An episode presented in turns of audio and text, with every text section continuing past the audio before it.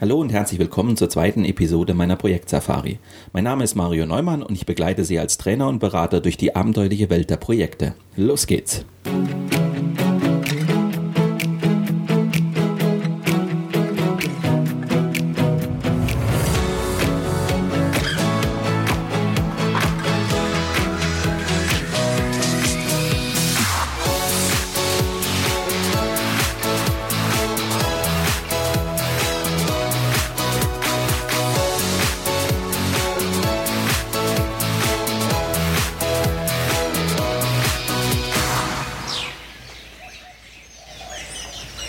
Christoph Kolumbus war ein Abenteurer. Und doch wusste er ganz genau, die faszinierende Idee, Indien auf dem Seeweg anzusteuern, war das eine. Dieses Ziel wirklich zu erreichen, etwas ganz anderes. Hierzu benötigte er eine sorgfältige Vorbereitung und einen klaren Auftrag. Die eigenen Vorstellungen durchsetzen und einen klaren Auftrag erhalten. Was Christoph Kolumbus mit unglaublicher Beharrlichkeit fertigbrachte, ist auch für den Projektleiter unserer Tage oft ein hartes Stück Arbeit. Warum das so ist, das erfahren Sie in der heutigen Sendung. Damit sind wir schon mitten in der ersten Etappe unserer Expedition in die Welt der Projekte, der Phase von der Idee bis zum Projektauftrag. In dieser Episode beginnen wir mit den Reisevorbereitungen. Es geht darum, die noch unausgegorene Idee aufzugreifen und mit dem Auftraggeber die Hintergründe zu klären. Was ist das Ziel des Projektes? Worin liegt der Kern des Auftrags? Also, bleiben Sie dran und lassen Sie sich inspirieren von der zweiten Episode meiner Projektsafari.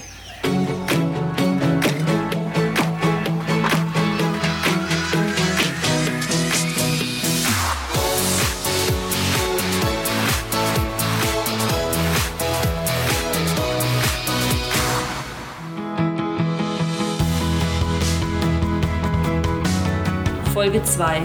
Etappe 1 beginnt. Lust auf ein Abenteuer? Von der Idee zum Projektauftrag. Christoph Kolumbus war ein Abenteurer. Und doch wusste er ganz genau, die faszinierende Idee, Indien auf dem Weg nach Westen anzusteuern, war das eine. Dieses Ziel wirklich zu erreichen, etwas ganz anderes. Hierzu benötigte er eine sorgfältige Vorbereitung und einen klaren Auftrag. Im 15. Jahrhundert waren Indien und China wichtige Handelspartner für Europa, denn von dort kamen wertvolle Güter wie Seide und Gewürze. Doch es gab Probleme auf den Landwegen zwischen Europa und dem Osten, weil das Osmanische Reich die Gebiete beherrschte. Während Vasco da Gama eine Seeroute nach Indien südostwärts um Afrika herum erkundete, verfolgte Kolumbus die Idee, Indien auf einer Westroute zu erreichen. Er stützte sich auf Indizien, die für das Vorhandensein einer Landmasse westlich von Europa sprachen. Außerdem kannte Kolumbus die Aufzeichnungen portugiesischer Seefahrer, wonach man sich die Passatwinde für eine schnelle Fahrt nach Westen zunutze machen konnte, indem man zunächst südlich steuerte. Die Kugelform der Erde, Voraussetzung für ein Gelingen des Plans, war Ende des 15. Jahrhunderts unter den Gelehrten allgemein akzeptiert, auch von der katholischen Kirche. Und doch war es ein waghalsiges Unterfangen, für das Kolumbus die Unterstützung eines Staates oder Staatsoberhauptes benötigte. Zunächst stellte er dem portugiesischen König Johann II. detailliert ausgearbeitete Pläne einer Expeditionsfahrt vor. Der Ratgeber des Königs lehnte jedoch ab. Die Pläne seien undurchführbar. Etwa ein Jahr später, nach dem Tod seiner Frau, verließ Kolumbus 1485 Lissabon in Richtung Spanien. Er hoffte, das Königspaar Ferdinand II. von Aragon und Isabella I. von Kastilien für seine Pläne gewinnen zu können. Und es begann verheißungsvoll. 1486 kam er auf Aufforderung von Königin Isabella erstmals zum Hof nach Cordoba. Und der Verwalter der Krongüter und Schatzmeister der Santa Hermandad erwärmte sich für die Idee des Christoph Kolumbus. Ein Komitee, das zur Prüfung der Pläne eingesetzt wurde, lehnte das Vorhaben dann jedoch als unpraktikabel ab. Kolumbus ließ nicht locker. Er folgte dem spanischen Hof von Ort zu Ort. Endlich, fünf Jahre später, erhielt er 1491 vom Königspaar die Zusage, dass man sich nach dem Krieg gegen Granada, dem letzten maurischen Fürstentum auf der iberischen Halbinsel, erneut seinen Plänen widmen werde. Kolumbus verzweifelte fast, doch am 2. Januar 1492 kapitulierten die Mauren tatsächlich und er konnte die Verhandlungen fortsetzen. Ein hartes Pokern begann. Als die Spanier seine Bedingungen ablehnten, machte Kolumbus sich auf den Weg nach Frankreich, das ihm, so behauptete er, ein besseres Angebot gemacht habe. Auf Drängen verschiedener Personen am Hof, unter anderem des Schatzmeisters Louis de Santangel, entschied sich die Königin nun doch, die Forderungen zu akzeptieren. Ein Eilbote holte Kolumbus zurück. Am 17. April 1492 unterzeichneten Christoph Kolumbus und das spanische Königspaar die legendäre Kapitulation von Santa Fe. In diesem Vertrag setzte Kolumbus alle seine Forderungen durch, von denen er das Projekt seiner Indienfahrt abhängig gemacht hatte. Die eigenen Vorstellungen durchsetzen und einen klaren Auftrag erhalten, was Christoph Kolumbus mit unglaublicher Beharrlichkeit fertigbrachte, ist auch für den Projektleiter unserer Tage oft ein hartes Stück Arbeit. Ein neues Projekt kann von heute auf morgen auftauchen. Ein Beschluss des Vorstands, eine kurz dahingeworfene Idee des Geschäftsführers. Der Druck ist groß, dann sofort loszulegen. Doch wie einst der Seefahrer Kolumbus sollte der Projektleiter vor dem Aufbruch noch einige wichtige Dinge regeln und mit seinem Auftraggeber einen Vertrag abschließen. Die Vorbereitungen können darüber entscheiden, ob das Vorhaben scheitert oder gelingt und ob es Lust auf weitere Abenteuer macht. Damit sind wir bei Etappe 1 unserer Expedition in die Welt der Projekte, der Phase von der Idee bis zum Projektauftrag. In dieser Folge beginnen wir mit den Reisevorbereitungen. Es geht darum, die noch unausgegorene Idee konstruktiv aufzugreifen und mit dem Auftraggeber die Hintergründe zu klären. Was ist das Ziel des Projektes? Worin liegt der Kern des Auftrags? Auf Grundlage einer Projektskizze geht der designierte Projektleiter dann auf die Beteiligten zu, um die unterschiedlichen Anforderungen an das Projekt zu erfahren. Was ist dem Fachbereich wichtig? Worauf besteht die IT-Abteilung? Alle Beteiligten bringen ihre Wünsche ein. Schon jetzt, bevor überhaupt die Reise richtig losgeht, droht Chaos. In Folge 3 lernen wir eine Vorgehensweise kennen, um in dieser kritischen Situation den Prozess sauber zu strukturieren. Nun hält der Projektleiter kurz inne und fragt sich, welche schwierigen Konstellationen können auftreten. Was lässt sich schon jetzt beachten, damit das Projekt nicht scheitert? In Folge 4 geht es darum, die absehbaren Klippen frühzeitig zu erkennen, um einen Schiffbruch von vornherein zu vermeiden.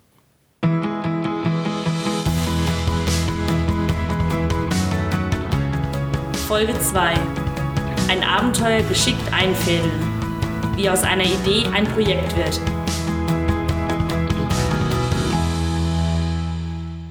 Nach acht Wochen ist es soweit, das Projektteam präsentiert die ersten Ergebnisse.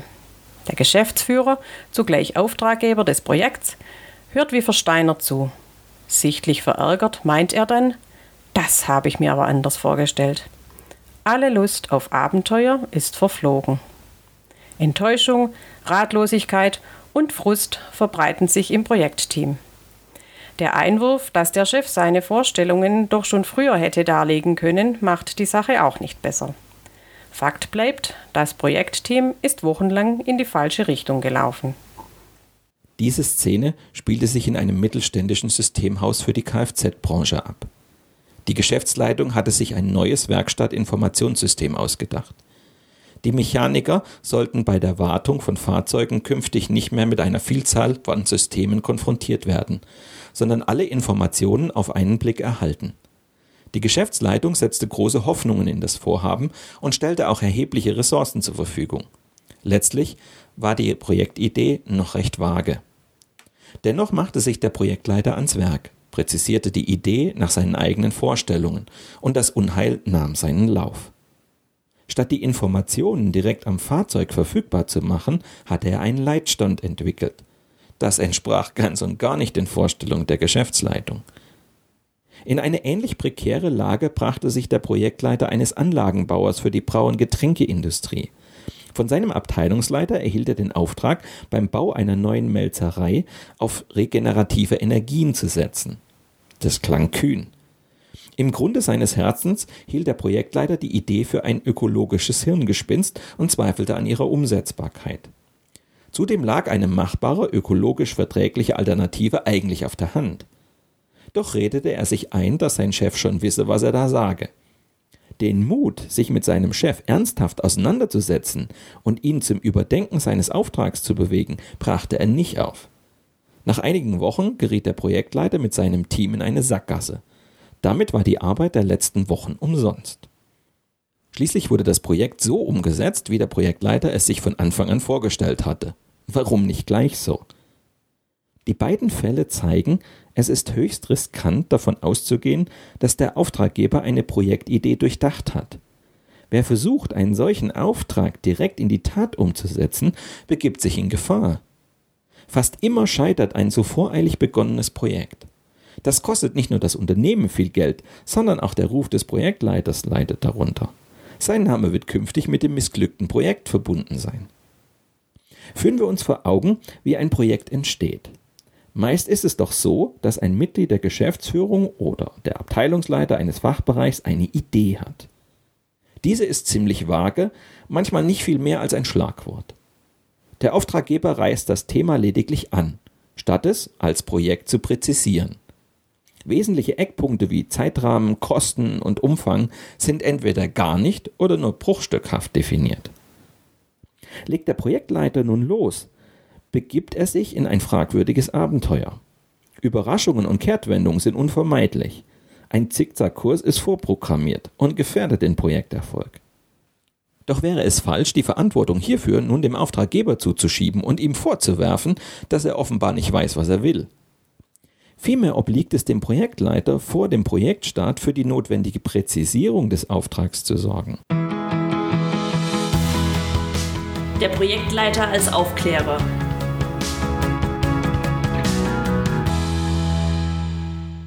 Als designierter Projektleiter stecken Sie bereits mitten im ersten Abenteuer. Es gab ein kurzes Gespräch zwischen Ihnen und dem Auftraggeber und schon wurde das Projekt gestartet. Wie üblich drängt die Zeit, Taten werden erwartet. Doch was möchte der Auftraggeber wirklich? Irgendwie haben sie das Gefühl, dass er es selbst nicht so genau weiß. Auch die Rahmenbedingungen liegen im Dunkeln, ebenso wie die weiteren Interessen, die das Projekt im Unternehmen berührt. Um den Auftrag zu präzisieren, müssen Sie sich selbst als Aufklärer betätigen. Nur so können Sie das Projekt im Sinne des Auftraggebers, aber auch im eigenen Interesse mit einem möglichst geringen persönlichen Risiko durchführen. Auch wenn das Projekt in den Augen des Auftraggebers bereits begonnen hat, sollten Sie vorab die grundlegenden Dinge klarstellen. Projektbegleitende Auftragsklärung, ist das nicht ein Widerspruch in sich? Jeder angehende Projektleiter lernt, dass ein Projekt erst dann startet, wenn es ein konkretes Ziel, ein Anfangs- und Enddatum, ein fixes Budget und festgelenkte Rahmenbedingungen gibt. Das klingt zu schön, um wahr zu sein. Tatsächlich trifft man diese lehrbuchhaft geordnete Ausgangssituation nur selten an. In den meisten Fällen kommt es darauf an, pragmatisch vorzugehen und die Klärung in Form einer Projektskizze nachzuholen. Eine erste Landkarte. Die Projektskizze. Die Projektskizze ist vergleichbar mit einer Landkarte, deren Maßstab sehr grob ist die den Beteiligten jedoch eine erste Orientierung gibt. Das Ziel ist darauf eingezeichnet. Damit steht auch die Richtung fest, in die das Projektteam gehen muss. So lässt sich verhindern, dass eine Mannschaft wochenlang marschiert und von ihrem Auftraggeber dann ein Das habe ich mir aber anders vorgestellt zu hören bekommt. In Umrissen sind auf dieser Landkarte auch schon die großen Hindernisse eingezeichnet. Für Wege und andere Details ist der Maßstab jedoch noch viel zu klein. Aufgabe des Projektleiters ist es, eine solche Projektskizze zu erstellen. Sie lässt sich in fünf Schritten erarbeiten.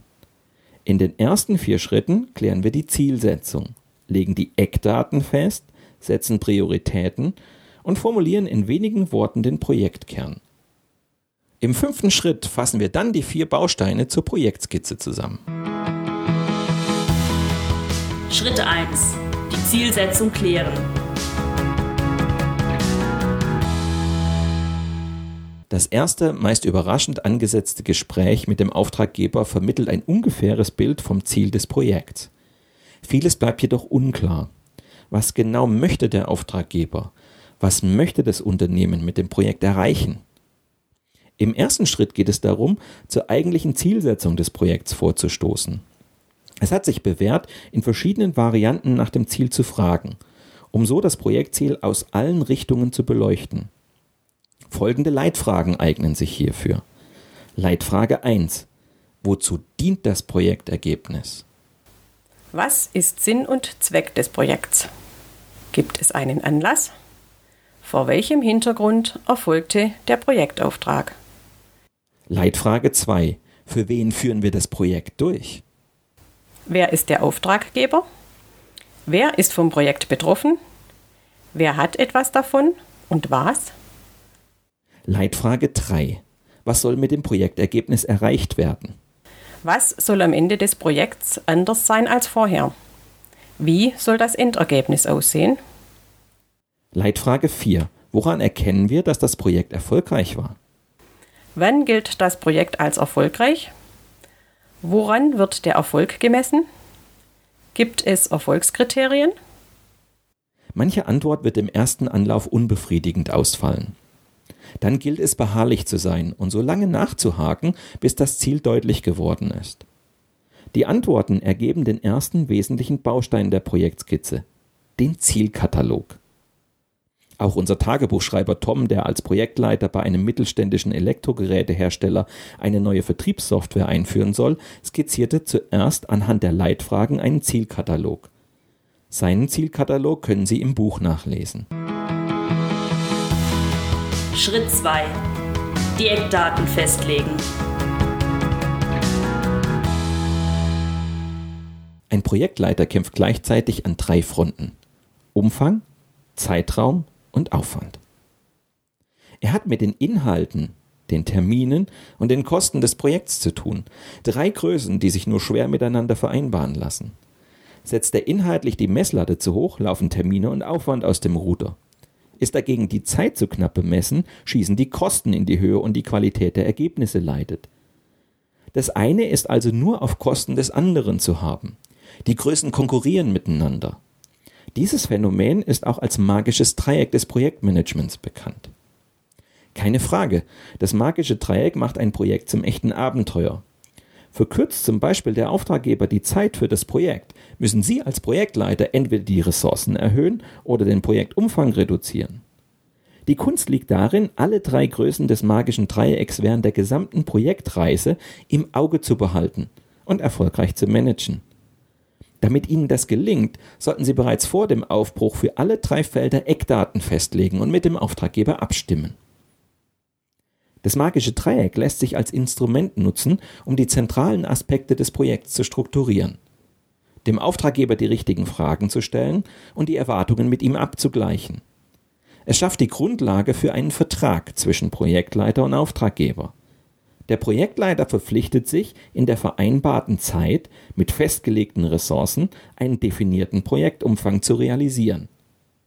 Im Gegenzug akzeptiert der Auftraggeber den Endzeitpunkt und erklärt sich bereit, die notwendigen Ressourcen zur Verfügung zu stellen. Wie lassen sich die Eckdaten konkret bestimmen? Sehen wir uns hierzu die drei Felder etwas näher an. Das magische Dreieck beschreibt den Umfang, der mit einer bestimmten Qualität erreicht werden soll. Welche Ergebnisse sollen erreicht werden? Mit welcher Qualität sollen die Ergebnisse erreicht werden? Welchen Umfang hat das Projekt? Was gehört dazu? Was nicht? Das magische Dreieck beschreibt den Zeitraum, in dem das Projekt abgeschlossen werden muss. Wann müssen die Ergebnisse vorliegen? Welche Meilensteine sind einzuhalten? Welche Termine werden angestrebt? Das magische Dreieck beschreibt den Aufwand, der maximal für das Projekt eingesetzt werden darf. Wie hoch ist das Budget? Welche Mitarbeiter stehen bereit? Wie hoch darf der Materialeinsatz sein? Aus der Antwort auf diese Fragen ergeben sich die Eckdaten des Projekts. Wir haben damit den zweiten Baustein für die Projektskizze erarbeitet. Tom hat die Eckdaten seines Projekts ebenfalls zusammengetragen. Diese können Sie im Buch gerne nachlesen. Schritt 3. Die Prioritäten setzen. Der Konflikt ist typisch. Der Auftraggeber hat den Aufwand unterschätzt, will aber nicht wahrhaben, dass das Projekt immer mehr Geld verschlingt. Der Projektleiter wiederum regt sich darüber auf, dass der Auftraggeber nicht bereit ist, den Preis für ein gutes Ergebnis zu zahlen. Dieser Streit entzündet sich immer dann, wenn die Prioritäten nicht geklärt sind. Wenn dem Projektleiter eine gute Lösung am Herzen liegt, stehen für den Auftraggeber die Kosten im Vordergrund. Das ist im Grunde nicht weiter schlimm. Tragisch ist nur, wenn die beiden Protagonisten nicht wissen, dass sie die Prioritäten unterschiedlich setzen. Der naheliegende Rat an den Projektleiter könnte nun lauten, fragen Sie Ihren Auftraggeber, was ihm wichtiger ist. Das klingt gut, funktioniert jedoch nur selten. Wir sollten nicht damit rechnen, auf diese scheinbar so einfache Frage eine vernünftige Antwort zu erhalten. Vor die Wahl gestellt, ob ihm die Kosten oder die Qualität der Lösung wichtiger sind, kennt ein Auftraggeber in aller Regel nur eine Antwort. Beides. Auch hier kann das magische Dreieck entscheidend weiterhelfen. Stellen wir uns die drei Seiten des Dreiecks als Größen vor, mit denen wir auf Veränderungen im Projekt reagieren können. Ist eine Seite fest vorgegeben, lassen sich nur noch die beiden anderen verändern. Sind die Seiten zu starr, fehlen dem Projektleiter die entsprechenden Stellschrauben, um auf Abweichungen vom ursprünglichen Plan angemessen reagieren zu können. Diesen Zusammenhang kann sich der Projektleiter zunutze machen, indem er mit dem Auftraggeber klärt, wie die Prioritäten zwischen den drei Parametern verteilt sind. Welche der drei Stellschrauben ist unantastbar, weil eine Änderung untragbare Konsequenzen hätte? Bei welchen Größen besteht ein gewisser Spielraum? Die drei Seiten des magischen Dreiecks dienen als Ausgangspunkt, um die Prioritäten zu definieren. Hierbei helfen drei einfache Leitfragen. Erste Priorität. Was ist fix? Zum Beispiel der Fertigstellungstermin. Zweite Priorität. Wo versuchen wir das Optimum zu erreichen? Zum Beispiel bei den Kosten. Dritte Priorität. Wo haben wir die größte Flexibilität? Zum Beispiel bei der Qualität. Im Beispiel von Tom hat die Einhaltung des Fertigstellungstermins für den Auftraggeber oberste Priorität. Die Kostenvorgaben sollten möglichst eingehalten werden, das ist die zweite Priorität. Und das zur Not auch auf Kosten der Qualität und der Projektergebnisse. Das wäre dann die dritte Priorität. Schritt 4. Den Projektkern formulieren. Im vierten Schritt geht es um wenige Zeilen Text, die es jedoch in sich haben. Der Projektleiter fasst den Kern des Projektauftrags in maximal zwei bis drei Sätzen zusammen. Mehr als 50 Worte sollten es nicht sein. Im Jargon der Projektleiter hat dieser kurze Text einen eigenen Namen. Projekt Objective Statement oder kurz ausgedrückt POS. Zu Deutsch Projektzielerklärung. Das Statement zwingt dazu, sich auf den Kern des Projekts zu konzentrieren und das Wesentliche auf den Punkt zu bringen. Hinzu kommt ein zweiter Effekt. Der Auftraggeber wird die Projektzielerklärung in aller Regel mit größtem Interesse lesen und dann gemeinsam mit dem Projektleiter weiter am Text feilen. Eine solche Reaktion ist perfekt. Der Auftraggeber merkt daran, dass der Projektauftrag an einigen Stellen noch unklar war. Im gemeinsamen Formulieren werden Ungereimtheiten ausgeräumt. Am Ende dieses Prozesses herrscht Klarheit. Auch der Auftraggeber weiß nun, was er will. Beim Verfassen der Projektzielerklärung kann folgende Frage helfen. Was machen wir weshalb, bis wann, mit welchen Prioritäten und welchen Erfolgskriterien? Im Falle von Toms Projekt der Einführung einer neuen Vertriebssoftware lautete die Projektzielerklärung wie folgt. Konzept und Entwicklung einer Vertriebsanwendung auf Basis einer Standardsoftware bis Ende des Jahres.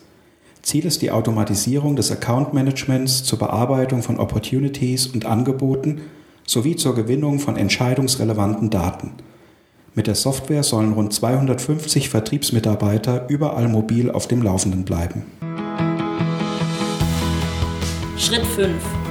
Die Projektskizze verfassen. Zielsetzung, Eckdaten, Prioritäten und Projektzielerklärung sind erarbeitet. Sie bilden das Fundament des Projekts. Dieses Projektfundament lässt sich in Form einer Projektskizze darstellen. Auch wenn die Skizze lediglich zusammenfasst, was wir in den Schritten 1 bis 4 erarbeitet haben, lohnt sich der Aufwand. Die Projektabenteurer halten nun ihre erste Landkarte in den Händen. Auch für Außenstehende ist die Projektskizze nützlich, weil sie das Vorhaben nachvollziehbar darstellt. Zudem dient sie dem Projektleiter zur Absicherung. Während man sich an den Inhalt mündlicher Gespräche nach längerer Zeit oft nicht mehr gut erinnern kann oder Gesprächsergebnisse vielleicht auch willentlich neu interpretiert, sind schriftlich festgehaltene Beschlüsse kaum angreifbar. Die schriftliche Dokumentation hilft auch, wenn während des Projekts Ansprechpartner oder Entscheider wechseln und plötzlich neue Anforderungen gestellt werden.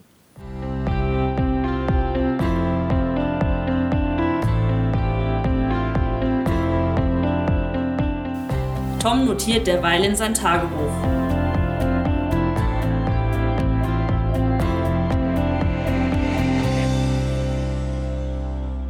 Eine Woche ist es jetzt her, da hat mir unser Vertriebsleiter Hans-Joachim dieses Projekt aufs Auge gedrückt.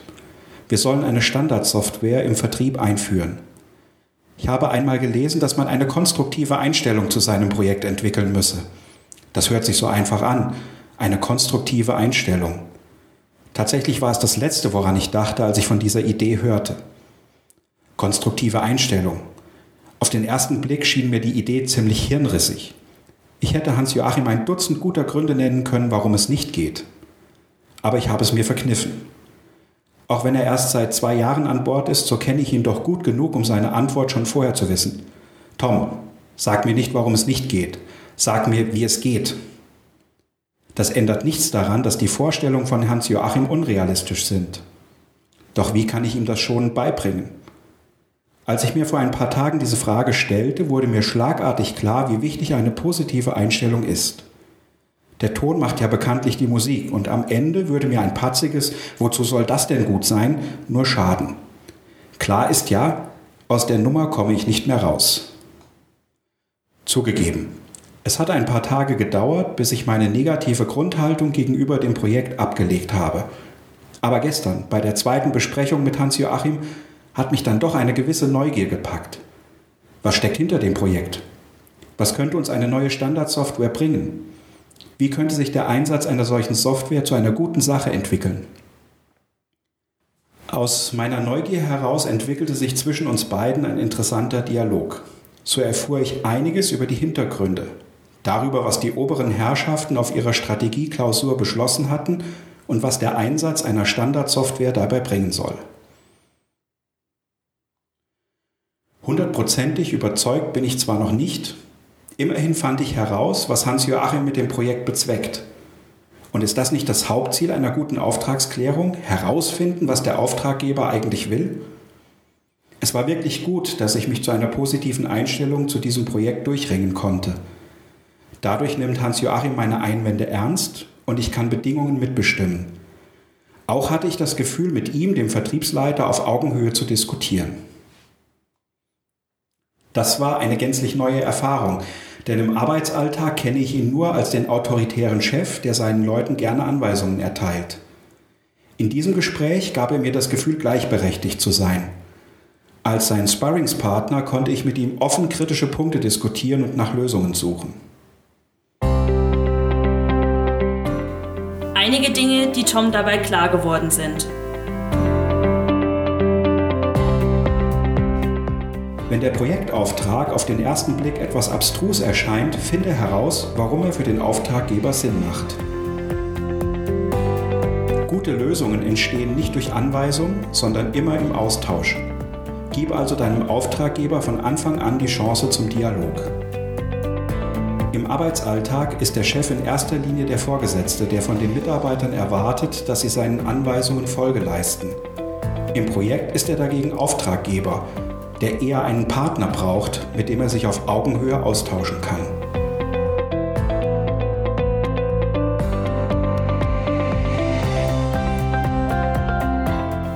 Zum Abschluss dieser Folge noch einige Survival-Tipps.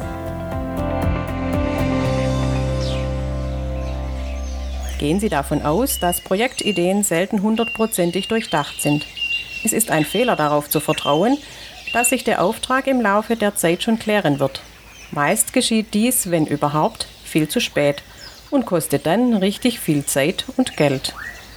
Sorgen Sie dafür, dass Projektauftrag und Projektziele klar sind. Je schneller Sie das beherzigen und umsetzen, desto erfolgreicher wird Ihr Projekt. Erraten Sie die Ziele Ihres Auftraggebers nicht, sondern fragen Sie gezielt nach. Beginnen Sie das Projekt nicht ohne die notwendige Zielklarheit. Bleiben Sie hartnäckig und entlocken Sie Ihrem Auftraggeber seine Prioritäten. Geben Sie sich erst zufrieden, wenn zumindest Größenordnungen für Termine und Kosten auf dem Tisch liegen. Formulieren Sie den Projektauftrag schriftlich und lassen Sie diese Projektskizze vom Auftraggeber und gegebenenfalls von den anderen Entscheidungsträgern bestätigen. Diese und viele weitere Survival-Tipps können Sie auch in meiner Projekt Safari App nachlesen. Auf knapp 500 digitalen Karteikarten finden Sie geballtes Wissen, Survival-Tipps und Rüstzeug, um sich gut auf ein anstehendes Projekt vorzubereiten, aufkommende Hürden im Projekt zu überwinden und Ihre Projektziele sicher zu erreichen. Sie erhalten die App für Ihr Tablet kostenlos bei iTunes und im Google Play Store. Weitere Informationen zu mir und meiner vielfältigen Arbeit als Trainer und Berater finden Sie auf meiner Internetseite unter www.projektsafari.de.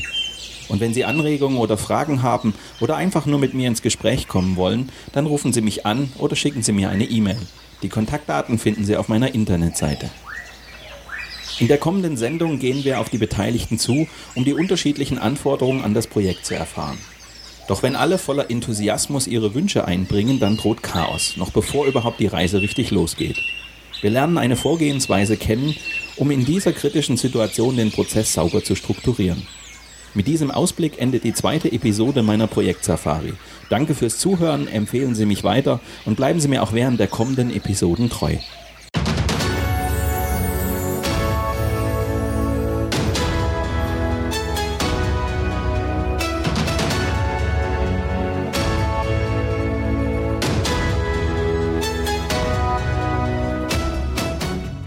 Die Projektsafari gibt es immer dann, wenn Sie wollen. Zum Frühstück, im Auto auf dem Weg zur Arbeit oder abends auf der Couch. Nur zum Einschlafen ist die Projektsafari nicht zu empfehlen. Viel zu informativ. Wenn Sie das alles noch einmal in Ruhe nachlesen möchten, dann empfehlen wir Ihnen das gleichnamige Buch aus dem Campus Verlag. Weitere Folgen dieses Hörbuchs finden Sie in unserem Blog unter projektsafari.de, bei iTunes oder in einigen anderen Podcast-Plattformen. Und neue Episoden gibt es jeden Freitag.